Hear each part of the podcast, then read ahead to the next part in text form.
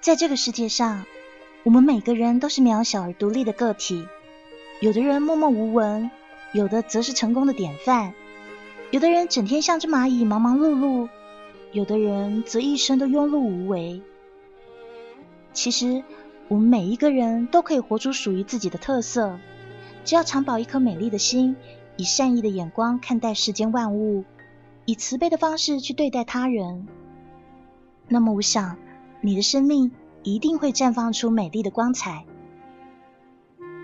是的，我们每个人的生命都非常的渺小，但是即使渺小，都可以过得美好又充实。